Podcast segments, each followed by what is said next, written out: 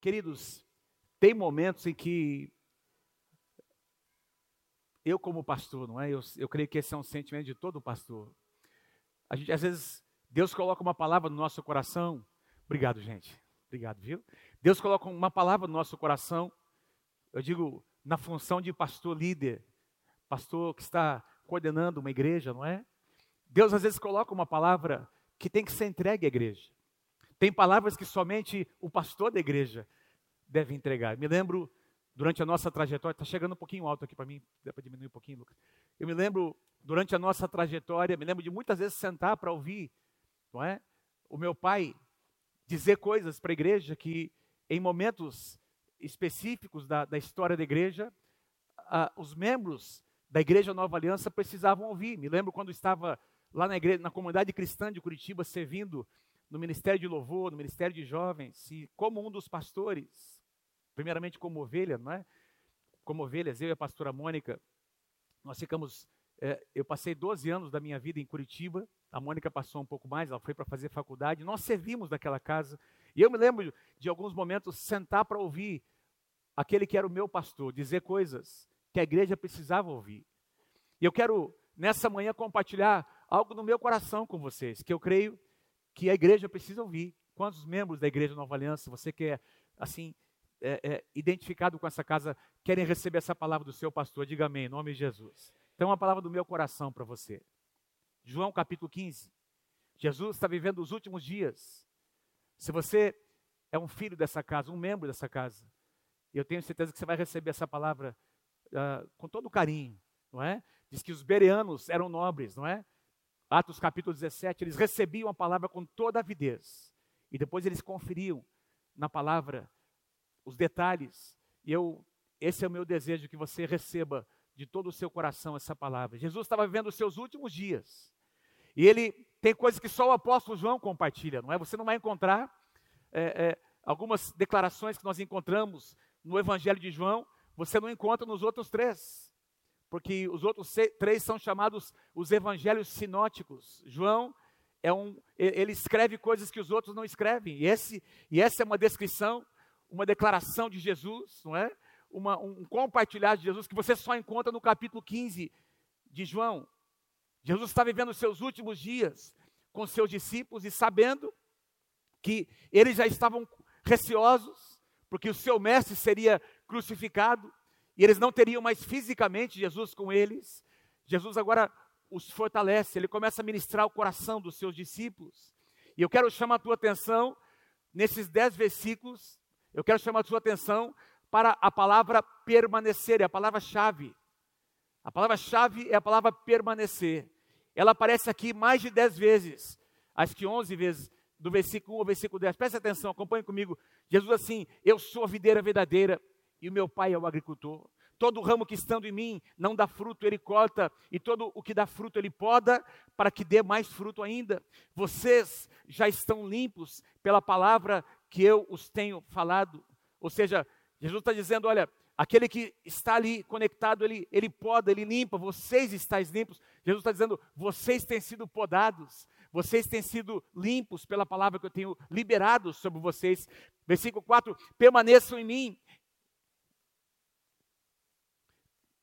Permaneçam em mim e eu permanecerei em vocês. O som está chegando bem aí, gente?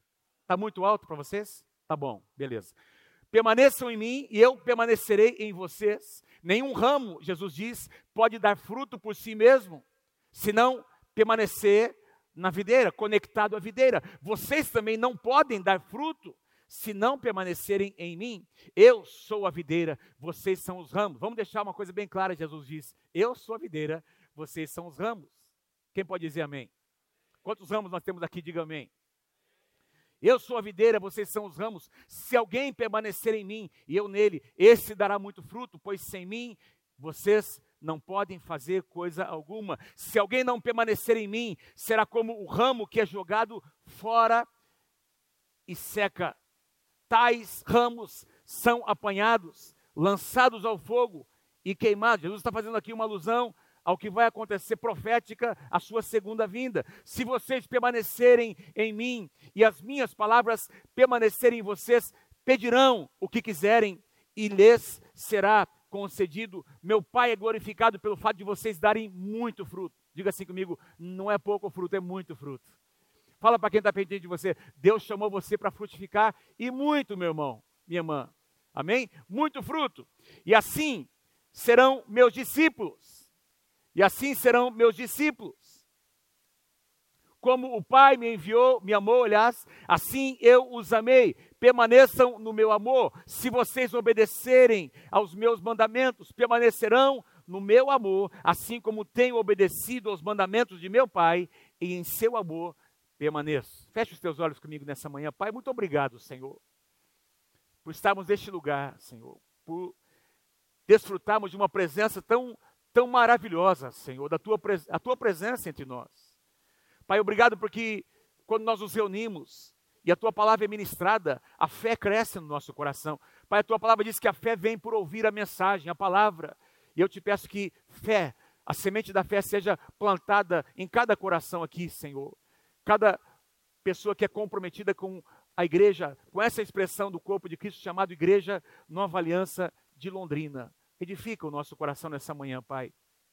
É o que eu te peço em nome de Jesus. Quem pode dizer amém? Jesus, irmãos, faz uso aqui de uma figura, não é? Ele usa a figura de uma de uma videira. Aliás, Jesus muitas vezes usou parábolas, usou situações cotidianas. Ele, ele, ele contava histórias. Ele dava exemplo de situações cotidianas para captar uh, o entendimento, não é? a atenção das pessoas. É, e, e, aí, de uma forma que as pessoas conseguiam entender, por causa do exemplo, ele ministrava a palavra. É o que ele faz aqui. As pessoas estavam muito, eram camponeses, eram pessoas que lidavam com as suas lavouras, com as suas culturas. Todo mundo sabia o que era uma plantação de uva, o que era uma videira.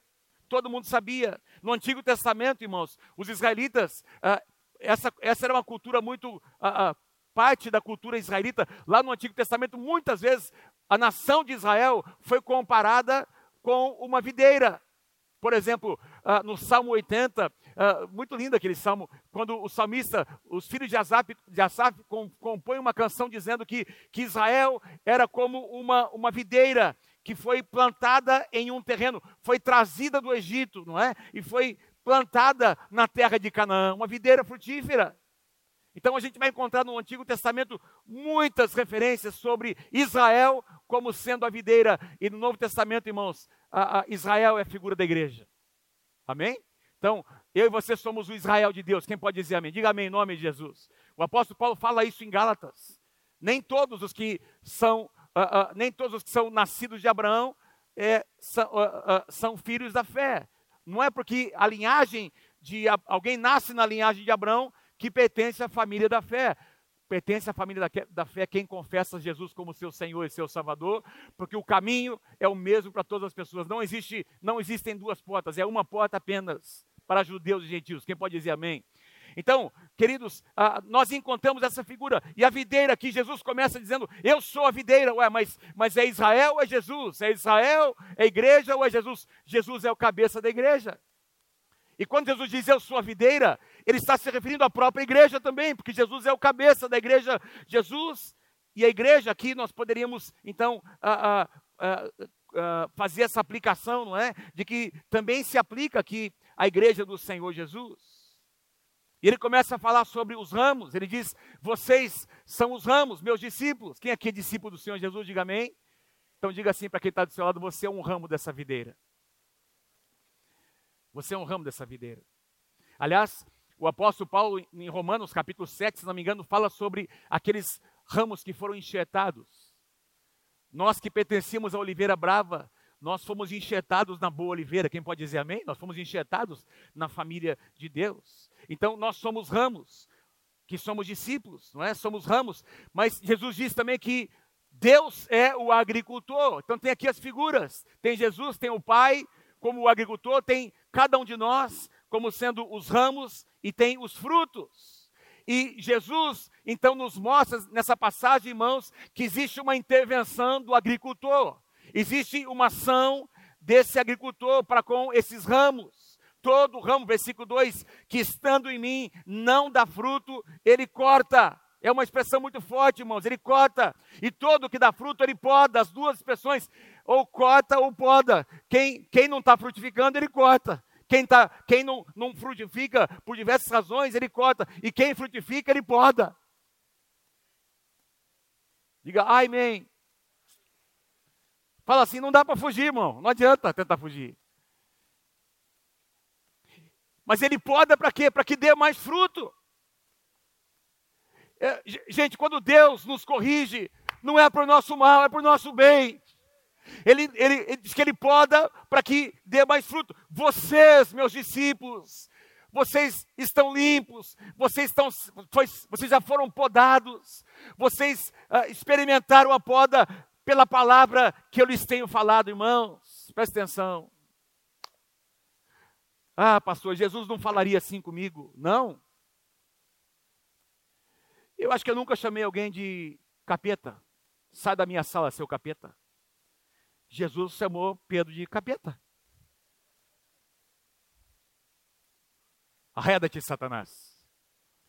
Se, alguém, se um pastor dissesse isso para uma ovelha hoje, eh, era processado. Hã? Jesus, irmãos, ele colocou os seus discípulos numa escola. A escola do dia a dia. E nessa escola, Jesus foi podando. Jesus foi limpando, Jesus foi removendo as arestas. Jesus não perdeu nenhuma oportunidade para ministrar uma palavra, às vezes difícil de ser ouvida. Certa ocasião, Jesus manda dois dos seus discípulos, vamos lá, preparem lá, lá na aldeia, eu quero chegar, eu quero encontrar um ambiente para que a gente possa comer juntos. Eles vão lá preparar, irmãos, e, e diz que o pessoal não queria receber Jesus. Eles voltam dizendo, Senhor, os caras não querem receber você não. Ó, Manda que a gente vai mandar descer fogo do céu sobre eles. O que é que Jesus disse? Vocês não sabem de que espíritos vocês são. Não é para isso que eu vim, gente. A disputa para ver quem ocuparia os primeiros lugares. Jesus estava sempre corrigindo e trabalhando e, e cortando as arestas. Irmãos, a poda é um processo necessário nas nossas vidas. A poda é difícil da gente, às vezes, entender naquele momento, não é? Mas Jesus diz: vocês, vocês estão limpos, vocês têm, eh, eu tenho, eu tenho podado vocês e vou continuar podando, vou continuar limpando. Esse é o processo. Aqui nós recebemos hoje quatro crianças que estão sendo consagradas, que foram consagradas ao Senhor e tem toda uma trajetória diante delas são ramos frutíferos diante do Senhor que eventualmente precisarão ser podados e Deus vai usar os pais para podar, para que eles possam frutificar. Quantos entendem o que Deus está dizendo, irmãos? É, é, eu não, eu não sou um agricultor, mas se você estudar aí, você vai perceber, vai ler, você der um, no Google lá, que os benefícios da poda. O que acontece? Como é que se faz? Qual que é o tempo? Tem toda uma.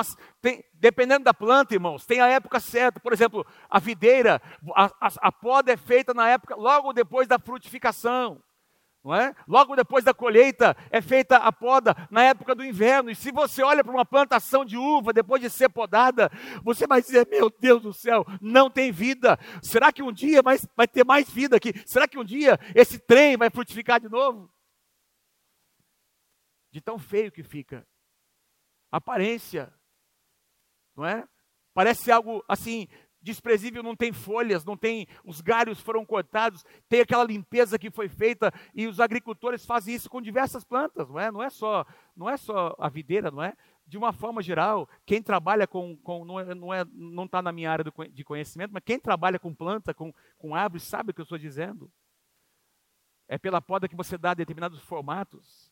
A poda proporciona que a árvore receba a, a maior incidência da luz do sol e, portanto, a fotossíntese consegue, ela, ela acontece de uma forma mais intensa e, e, aí o resultado vem depois. Quando a primeira, quando, as, quando a poda é feita, irmãos, parece que a árvore enfraqueceu. Parece que a árvore enfraqueceu. Quando você olha a aparência, você diz, mas será que será que valeu a pena? Mas logo depois, algum tempo depois, quem pode dizer amém? A seiva, porque a seiva continua fluindo, porque essa árvore está conectada, esse, esses ramos estão conectados com o tronco principal. E esse tronco principal está conectado com uma raiz, e da raiz vem a seiva, e vem os nutrientes, e essa vida está fluindo, essa vida não para de fluir, irmãos. E daqui a pouco, essa, essa poda, que parecia algo tão terrível, por causa dela, existe uma explosão, existe uma reação interna na planta, e o resultado é uma explosão de vida. Nós chegamos, uh, algumas semanas atrás, nós chegamos lá em casa, nós temos um pezinho de jabuticaba, não é que a gente comprou para plantar uh, num outro lugar. E, e, a gente foi viajar e nós, nós esquecemos de aguar. Estava aguando direitinho, eu estava cuidando. E eu esqueci de. Não, não tinha ninguém, estava fora. Hoje uh, nós colocamos lá um. Tem um sistema que você coloca. Eu não sei, a Mônica comprou, né? Você vira assim, tem, é, um, é um bujãozinho com, com uma, um negócio assim, né? Você põe água lá dentro, aí você vira e ele vai, vai pingando água, não é? Eu não sei como é que é o nome daquilo, né? É um bujãozinho com um negocinho assim, você vira, parece um funil ao contrário, e vai, ele vai, na medida que a árvore vai precisando, ele vai, ele vai sugando aquela água e a árvore mantém a árvore, a árvore saudável. A gente não, não tínhamos feito nada. Chegamos em casa, estava toda mirrada, seca, as folhas secas. O que é que eu fiz? Peguei a tesoura. Primeiro eu removi todas aquelas aquelas é, é, folhas secas, peguei a tesoura, comecei, porque alguns galhozinhos começaram a secar nas extremidades, eu cortei todos aqueles galhos, demos uma arrumada na, na terra, colocamos água, coloquei esse negocinho aí, e eu fiquei observando, irmãos, passou um dia, nada. Passou uma semana, nada. Falei, morreu, tadinha. Passou duas semanas e nada. Mas na terceira semana, da terceira para a quarta semana, Gente, foi uma explosão de rebentos, foi uma explosão de brotos em tudo quanto é lugar daquela plantinha. Tá a coisa mais linda. Até fotografia esqueci de colocar aqui para vocês verem. Por quê? Porque tem vida lá dentro. E nasceu com mais força. A poda produz uma reação na planta e faz com que ela venha, faz com que haja uma revitalização. E aí, irmãos, quando, quando o fruto vem, ele vem com força. A ave, a ave nasce saudável, a, a seiva ela, ela, ela caminha naquela planta de forma mais concentrada e o resultado é incrível. Mas a poda teve que acontecer. Sabe qual é o problema, irmãos? Em se tratando de ramos, ramos são pessoas, somos nós. Tem, tem ramos que se ofendem com a poda. Tem ramos que se ofendem demais. Tem ramos que enquanto a poda está acontecendo no galho vizinho, ele está batendo palma. Mas quando a poda chega aqui, quando algumas arestas começam a ser removidas, e a dor é sentida, a Bíblia diz: fiéis são as feridas feitas por aquele que ama. Osés capítulo 3, se não me engano, ou capítulo 6, versículo 1 e 2 ali, alguma coisa no comecinho, diz que o Senhor fez a ferida e o Senhor vai sarar essa ferida. Há feridas, meus queridos, que são feitas para o nosso bem. Eu me lembro de algumas, poderia contar para vocês, eu experimentei isso, meus pais já compartilharam, e eu experimentei na, na minha vida momentos em que, em que eu, eu e a minha a pastora Mônica tivemos que corrigir os nossos filhos. Eu garanto para você que doeu mais em nós do que neles. O Pedro vai dizer que não, mas é verdade.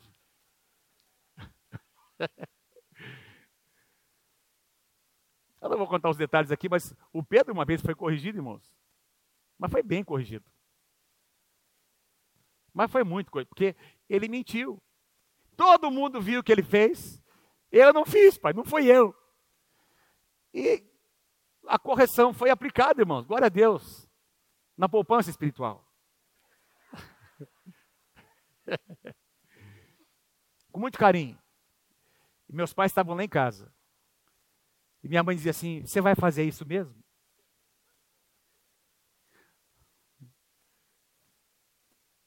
Meu pai disse para mim: Você vai fazer isso mesmo, Davi? Eu disse: Ué, o senhor fez comigo?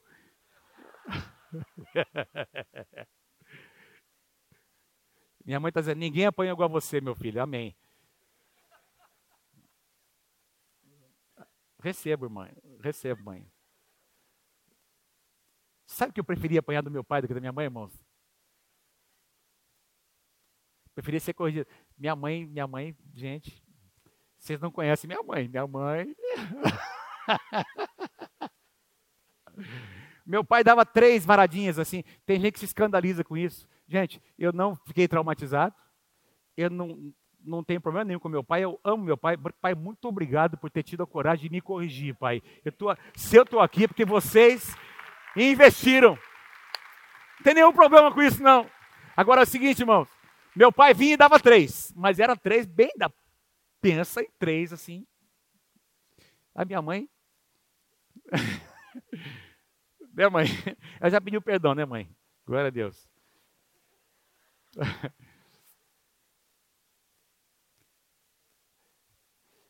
A gente precisa aprender a entender a dinâmica, como Deus age. Deus usa pessoas. Se você está plantado num lugar, a igreja, Deus vai usar pessoas para eventualmente podar as arestas. Quem pode dizer amém? E, e, quando a gente deixa a ofensa entrar no nosso coração, sabe, irmãos, eu conheço pessoas que se tornaram errantes no reino de Deus. Eu conheço pessoas que deixaram a ofensa entrar no seu coração, não resolveram e começaram a migrar de igreja para igreja procurando a igreja perfeita e até hoje não encontraram. Tem gente faz 10, 15, 20, 30 anos que estão procurando a igreja ideal e quando ele chega na igreja, ele não encontra porque ele chegou na igreja. Porque não existe uma igreja ideal. A igreja é feita de pessoas. E se essa igreja for séria, vai ter correção.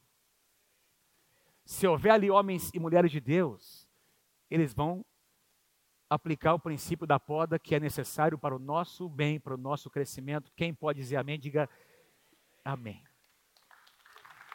Necessário. Espiritualmente falando, irmãos, no nosso caminhar com Deus, então acontece o nascimento, o crescimento, vem a poda, e aí vem o florescimento, a frutificação, e aí, come, aí começa um novo ciclo, tem que podar de novo, depois de frutificar, são ciclos que se repetem, porque anualmente as árvores frutíferas, elas, elas dão o seu fruto, e todos os anos elas precisam experimentar a poda para o seu próprio bem. Então, quando eu sento para ouvir um homem de Deus pregar, às vezes eu participo de conferência, às vezes a palavra, irmãos, está entrando ali no meu coração, rasgando a minha alma, e eu, e eu preciso receber aquilo como uma correção de Deus.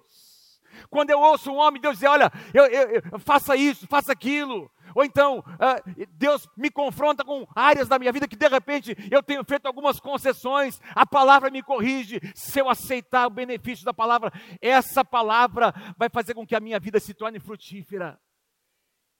Ou então eu posso me ofender com o pregador. Quem esse cara pensa que ele é? E a gente às vezes não, não tem ideia de o que seria se nós estivéssemos caminhando pessoalmente com o Senhor Jesus. Nós não temos a ideia de, de quão nós seríamos corrigidos. É verdade ou não é o que eu estou dizendo a vocês, irmãos? Mas quem está ligado, quem está conectado, recebe a seiva, recebe a correção. Não se ofende com a correção. Jesus disse, versículo 4: permaneçam em mim, e eu permanecerei em vocês. Nenhum ramo pode dar fruto por si mesmo, se não permanecer na videira. Agora ele começa a falar sobre o termo permanecer. Permanecer na videira. Vocês também não podem dar fruto se não permanecerem em mim. Se eu fizesse uma pergunta a você, em se tratando de igreja, o que, é que significa permanecer? Aliás, eu quero pedir que você pergunte para duas ou três pessoas pertinho de você, o que é que significa para você permanecer na igreja? Permanecer. O que, é que significa permanecer? Vamos perguntar uns aos outros aí, por favor, queridos.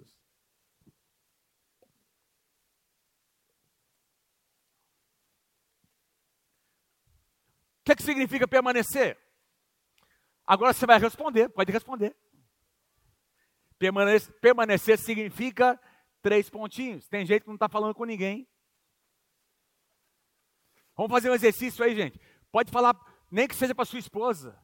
Meu amor, o que é que significa permanecer? Gente, eu vou dar uma chave para vocês. Sabe o que significa no grego a palavra permanecer? Significa permanecer. permanecer. Amém, pastor Luiz? Permanecer significa permanecer. Permanecer. Sendo podados, permanecer. Sendo corrigidos, permanecer. Para algumas pessoas a igreja é boa até um determinado limite. Quando toque algumas, ah, não é mais, não quero mais. Aí começa, irmãos, e começa a ver aquela resistência. Irmãos, Jesus está dizendo: permaneçam, permaneçam, permaneçam, onze vezes permaneçam, permaneçam, permaneçam, porque a vida vai fluir. Olha, deixa eu falar uma coisa para vocês. Nós temos recebido aqui na Igreja de Nova Aliança irmãos que têm vindo de outras igrejas. Sabe o que nós dizemos para esses irmãos na nossa integração? Não venha com o seu coração ferido. Se você tem alguma coisa para arrumar, vai lá ajustar com o seu pastor. Vai lá, saia pela porta da frente. Porque nós entendemos que ninguém é dono de ninguém, irmãos. Nós não somos proprietários de vocês. Se um dia Deus tocar no coração de um de vocês, a gente vai ficar triste. Mas se Deus às vezes tocar para você mudar de cidade ou até de igreja, nós não somos dono de ninguém. Mas sai pela porta da frente. Se um dia isso acontecer, espero que não aconteça. E os que vêm de outros lugares, às vezes a pessoa chega e chega com amargura, chega ferida, chega machucada, e aí ela projeta toda a frustração que ela teve agora nos nossos pastores, como se nós fôssemos capazes de suprir todas as necessidades e as suas carências. E vai dar ruim, irmão. Porque a gente não vai conseguir fazer isso. Porque não existe igreja perfeita. O que, igreja, é, o que existe é a igreja do Senhor Jesus, que está sendo formada. Deus começou, aquele que começou a boa obra vai completar no dia das, da, vinda, do, da segunda vinda do Senhor Jesus. Até, até que isso aconteça, nós estamos num processo. Eu quero dizer a você, se você sai de um lugar para um outro, porque você se ofendeu com pessoas, é bem provável que você vai se ofender de novo. É muito provável que você vai se ofender de novo.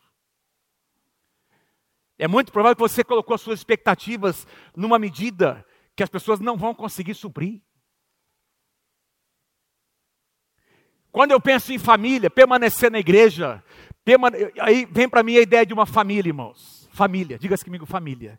Aliás, a, Bíblia, a, igreja é chamada no Novo Testamento, né? o apóstolo Paulo ele fala sobre isso, eu vou ler daqui a pouquinho, mas se eu perguntar para você aqui, o que, é que significa fazer parte de uma família, irmãos? O que, é que significa fazer parte de uma família? Se a gente fosse perguntar aqui para algumas pessoas, não é? Para algumas, uh, para muita gente, não é? Talvez não para você, mas muita gente diria: ah, ser parte da mesma família é morar na mesma casa. Nem sempre. Nem sempre, irmão. Eu, eu conheço pessoas que moram dentro da mesma casa, mas não vivem como família.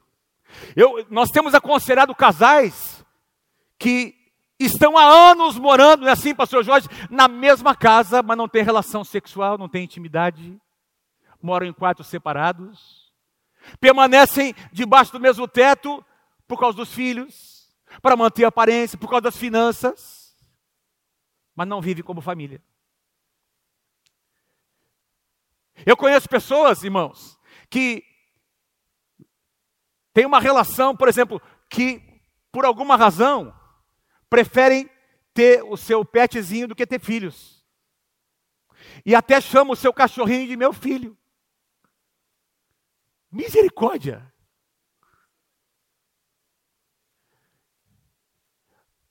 Irmãos, gato é gato, cachorro é cachorro, e filho é filho. É assim que funciona. Agora, deixa eu dizer uma coisa para você. Você pode ter muito carinho pelos seus animaizinhos. Você pode, e deve ter, deve tratar muito bem, mas cachorro não é filho, irmão, em nome de Jesus. Tem gente que chama de família alguma coisa muito diferente do que a palavra de Deus define o que é uma família. Não é porque a pessoa diz que é família que significa que seja família, com todo respeito. Respeitamos as decisões, respeitamos como cada um quer viver. A nossa Constituição dá liberdade para as pessoas decidirem o que elas querem ser e fazer. Mas vamos, não vamos chamar de família algo que a palavra de Deus não chama. Tem gente que acha que ser uma família é ter o mesmo sobrenome. Tem gente que acha que ser família é ter a chave da mesma casa. família é muito mais do que isso. Quem pode dizer amém? O apóstolo Paulo usa a figura de uma igreja, de uma família, para falar sobre a igreja. Efésios 2,19, portanto, vocês já não são estrangeiros, nem forasteiros, mas concidadãos dos santos e membros da família de Deus. Em Atos capítulo 2, nós lemos aqui, tem algumas dicas do que é ser uma família, o que é, ser, o que é fazer parte de uma igreja, o que é estar, meus irmãos, conectado com a videira. Olha o que diz aqui, Atos 2, 42 a 47, ah, sobre a igreja, que para nós é o nosso padrão, e perseveravam na doutrina dos apóstolos, e na comunhão, e no partir do pão, e nas orações. Em cada alma havia temor, e muitos prodígios e sinais eram feitos por intermédio dos apóstolos. Todos os que creram, todos estavam juntos e tinham tudo em comum, vendiam suas propriedades e bens, distribuindo o produto entre todos para abençoar, não é? Estendendo o reino à medida que alguém tinha necessidade e diariamente perseveravam unânimes no templo e partiam o pão de casa em casa e tomavam suas refeições com alegria e singeleza de coração, louvando a Deus e contando com a simpatia de todo o povo. Enquanto isso, acrescentava-lhes o Senhor dia a dia os que iam sendo salvos. Doutrina bem definida, comunhão, oração. Aliás, a igreja nasceu num quarto de oração, sinais e prodígios. Irmãos, essas reuniões aqui eram presenciais, irmãos, presenciais. Que Deus te abençoe você que está aí conectado com a gente, em nome de Jesus. Você que não pode estar aqui, mas eu estou acreditando cada vez mais que tem coisas que quem não vier para o ambiente como esse vai perder. Eu não sei se você percebe o mover de Deus acontecendo, o mover de Deus nas nossas reuniões, nos nossos cultos, irmãos. Quem não pode vir, quem não pode estar, que nós vamos continuar usando essas ferramentas que possa tocar o coração dessas pessoas que estão aí morando em cidades, até países diferentes, mas se você pode estar, se você pode congregar, venha, porque se você não vier, você vai perder.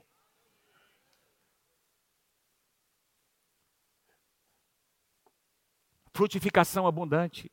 Atos 5, 42, todos os dias, no tempo, de casa em casa, não cessavam de ensinar e de pregar Jesus Cristo. Irmãos, a igreja, a, a, essa marca, uma das marcas da igreja é que havia relacionamentos, não é? porque o nosso Deus é um, Deus, é um ser relacional. E se nós fomos criados à imagem de Deus, nós fomos criados para o relacionamento. Quem pode dizer amém? Gente, se relaciona se ajuda, se edifica, se ama. A igreja é esse ambiente onde existe serviço mútuo. Quem pode dizer amém? E nós precisamos resgatar, meus irmãos. Resgatar. O que é que significa? O que é que significa, irmãos? Temos compromisso. Eu coloquei aqui, não sei se apareceu aí a primeira palavra que me chama a atenção, que, que significa, de onde vem o significado da palavra permanecer. Não sei se você colocou aí, Gustavo. A palavra compromisso. Olha lá, compromisso. Diga assim comigo, compromisso. Compromisso significa literalmente um acordo que gera um vínculo entre duas partes. Compromisso, é, é, onde tem compromisso, tem cumplicidade, tem comprometimento. As coisas, o relacionamento acontece de uma forma espontânea, irmãos. Família. Família. Louvado seja o nome do Senhor. Quem aqui louva a Deus porque você faz parte de uma família? Levanta a sua mão. Eu creio que no final desse, nós estamos aí finalizando dois anos de pandemia. Essa semana, semana passada, recebemos aí o comunicado do nosso governador, aqui também da prefeitura, de que estamos sendo liberados. Eu creio que nós estamos entrando agora num novo tempo. E eu estou dizendo aqui para vocês, irmãos, é hora de nós resgatarmos o sentido, o significado de compromisso. É hora de nós resgatarmos, como família espiritual, igreja, o que, é que significa estarmos comprometidos com a casa. É hora de algumas pessoas que abriram mão da liderança resgatarem a sua liderança na igreja. É hora de algumas, alguns irmãos que já foram anfitriões de abrir novamente, as, novamente as suas casas para que lá na sua casa o reino de Deus possa tocar muitas e muitas pessoas. Louvado seja o nome do Senhor.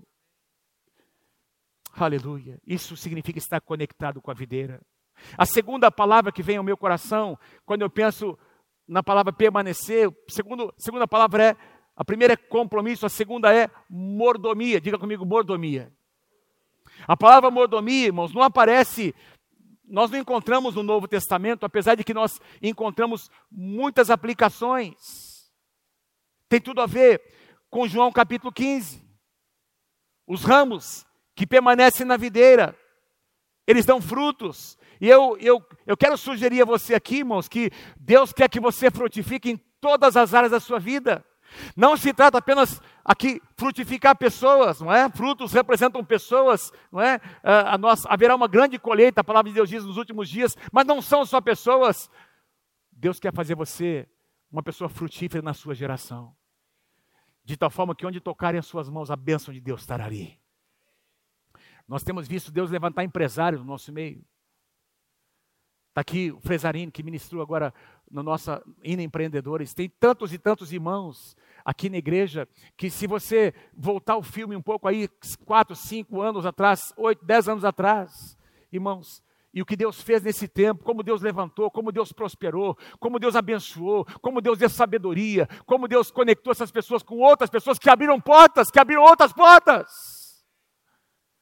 Porque Deus quer te abençoar, Deus quer te promover, Deus quer que você se torne frutífero em todas as áreas, no seu casamento, no seu relacionamento com seus filhos, amém, querido? Quem pode dizer amém? Nos seus negócios. Mas o ponto é, irmãos, que Deus quer te dar sabedoria para que você seja um bom mordomo, um bom administrador dessa bênção que está chegando e vai chegar nas suas mãos.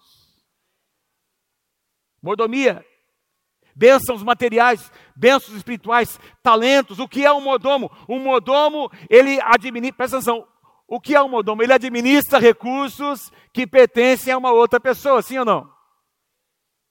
O modomo não é dono daqueles recursos, ele administra bens, serviços, não é?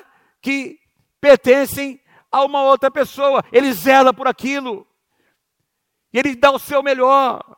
Em 1 Coríntios capítulo 15, versículo 58, eu amo essa passagem.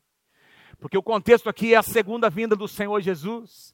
E aqui Paulo diz o tipo de atitude que a geração que vai receber Jesus deve ter, portanto, meus amados irmãos, sede firmes, inabaláveis e sempre abundantes na obra do Senhor, sabendo que no Senhor o vosso trabalho não é em vão. Colossenses 3, 23 e 24, tudo o que fizerem, façam de todo o coração, como para o Senhor e não para os homens, sabendo que receberão do Senhor a recompensa da herança. Quem pode dizer amém? É a Cristo Senhor que vocês estão servindo.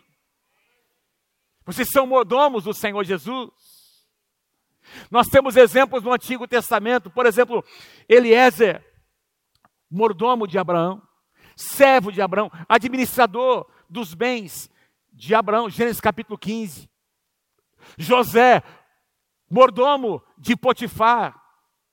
Antes de se tornar, meus irmãos, governador do Egito, ele serviu com mordomia. Ele, ele foi um administrador fiel dos bens de uma outra pessoa. E aí Deus o qualificou para ser levantado naquele lugar. No Novo Testamento, nós encontramos diversas parábolas, Jesus chamando de servos. Aqueles que são, nesse contexto, são mordomos, são administradores de bens de, de alguns senhores. Por exemplo, em Lucas capítulo 12, nós encontramos uma parábola. Diz que o Senhor se ausenta do país e ele coloca os seus bens nas mãos dos seus servos, mas um dia ele retorna, uma figura da segunda, do que vai acontecer na segunda vinda do Senhor Jesus então tem prestação de contas. Fala para quem está pertinho de você. Vai ter prestação de conta, irmão, irmã. Vai ter prestação de contas. Eu não estou aqui dizendo isso para trazer peso no seu coração. Porque eu creio que você vai ouvir um dia do Senhor Jesus. Muito bom, servo bom e fiel. Você foi fiel no pouco. Sobre o muito eu vou te colocar. Entra no gozo do teu Senhor. Amém? Eu creio que você vai ouvir essa declaração. Mas, mas é o que diz a palavra. Diz que esse senhor se ausentou do país, ele colocou responsabilidades, ele colocou os seus servos como modomos, como administradores, e olha o que diz lá, e o senhor, diz que ele retorna, não é? Ele retorna, e, e, ele, e, ele, diz: O Senhor respondeu: Quem é, pois, o administrador fiel e sensato, a quem o seu Senhor encarrega do, dos seus servos, para lhes dar a sua posição de alimento no tempo devido? Feliz o servo, feliz o modomo, a quem o seu Senhor encontrar fazendo assim quando ele voltar. Garanto-lhes que ele o encarregará de todos os seus bens. O prêmio para quem faz bem feito é mais responsabilidade. O prêmio para quem, meus irmãos, é, é, é um bom mordomo, é o prêmio da honra. Deus quer fazer de você uma pessoa honrada. Deus quer que você tenha alegria de ver os seus filhos servindo ao Senhor. Eu vou dizer de novo: Deus quer que você tenha alegria de ver os seus filhos servindo ao Senhor. Deus quer que você tenha, que você viva para ver os seus netos servindo ao Senhor. Deus quer que você viva como o pastor Samuel, pastor Alíria, para ver os seus bisnetos servindo ao Senhor. Bênção de Deus. Mas para que isso aconteça, tenha mordomia. Você e eu estamos administrando, por exemplo, citando o exemplo dos nossos filhos, nossos filhos não são nossos, são do Senhor. Nós estamos apenas administrando. Nós somos apenas mordomos. Quem está comigo aí, diga amém. Quem pode dizer amém? O salmista diz que os nossos filhos são herança do Senhor. Portanto, não são nossos. Deus nos entrega. Deus coloca nas mãos. Agora pense em tudo: o seu trabalho. Você tem sido bem sucedido. Então Deus tem colocado nas suas mãos. Deus tem te dado responsabilidades. Deus tem te dado influência. Deus tem te dado autoridade, poder. Deus tem colocado finanças nas suas mãos. Seja um bom mordomo. Porque você não vai levar nada daqui, nem eu. Do jeito que nós viemos, nós partiremos. E tudo o que eu e você conquistarmos, irmãos, vai ficar aqui. Não vai passar. Mas o que você e eu colocamos no coração das pessoas, isso vai permanecer. Diz que quando alguém morre no Senhor, as suas obras os acompanham. Então, nós estaremos um dia diante do Senhor, isso é legado. Eu falo um pouquinho sobre isso no livro. Herança é o que você passa fisicamente, quem sabe posses, dinheiro, herança, o que você dá para as pessoas, o que os seus filhos e netos irão herar. Legado é o que você coloca no coração deles. Legado é, são as marcas do seu caráter que vão permanecer nos seus filhos, netos, bisnetos e toda a sua posteridade. Legado é o que vão dizer de você, sobre você. E Deus chamou cada um aqui para construir um legado. Você e eu vamos passar, o legado vai ficar. Quem pode dizer amém? E é no versículo 48, porque logo em seguida ele começa a falar sobre os servos que não foram fiéis. E no versículo 48 ele diz: A quem muito foi confiado, muito será pedido. Por quê? Porque nós somos mordomos. Irmãos, quero chamar os músicos aqui, por favor, para eu me sentir pressionado para finalizar a palavra. Uma pressão santa. Aleluia. Quem recebe essa palavra, diga amém. Diga recebe em nome de Jesus. Se você recebe, dê um aplauso para o Senhor Jesus nessa manhã.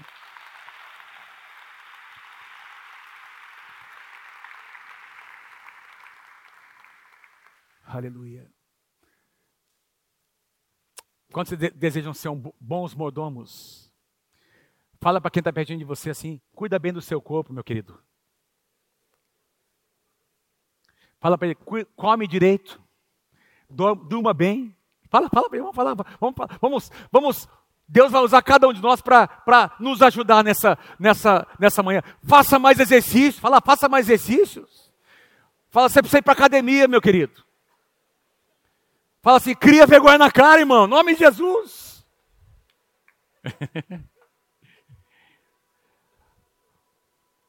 Pastor, por que você está dizendo isso? Olha para mim aqui. Tem crente morrendo antes da hora ou não tem? Tem muito crente morrendo antes da hora. Sinceros. Tem crente sincero, irmão. Vem na igreja todo domingo. Mas não são bons mordomos do seu corpo, que é o tempo do Espírito Santo. E a gente precisa parar. Então, segunda-feira eu começo o regime.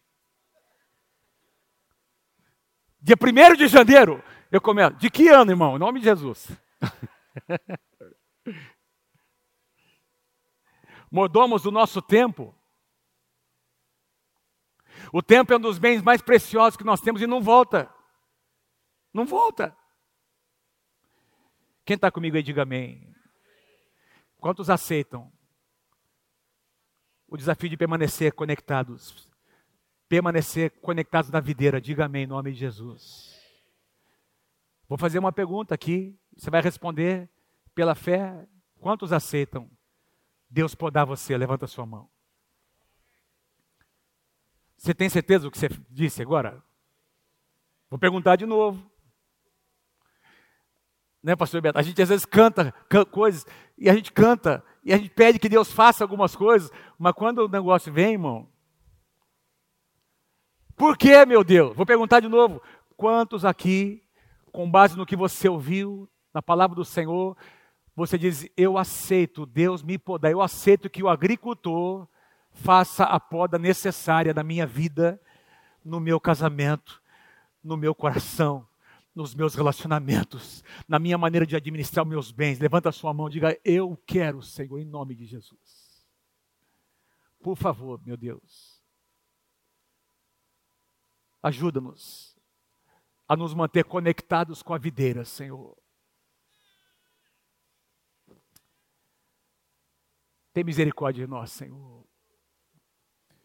Muito obrigado pela tua palavra, Senhor, que tanto nos edifica, Senhor. Recebe a honra e glória. Em nome de Jesus. Amém, Senhor. Aleluia. Amém.